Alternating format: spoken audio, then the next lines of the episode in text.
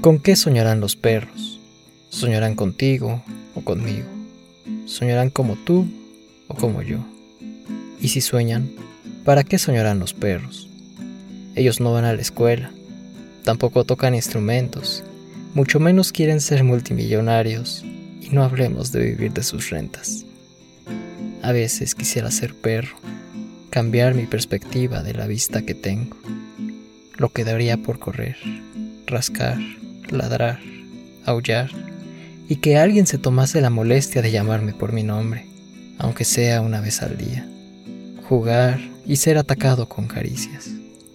Qué envidia ser un perro, sin homofobia, sin machismo, sin prejuicios, sin clasismo. A veces quisiera ser perro para ir al cielo de perros, entender que el paraíso también huele a pasto y un día soleado darme cuenta que no solo ahí existe la paz y la compasión, y dejar que mis pensamientos se resbalen con una sacudida de lomo y cola.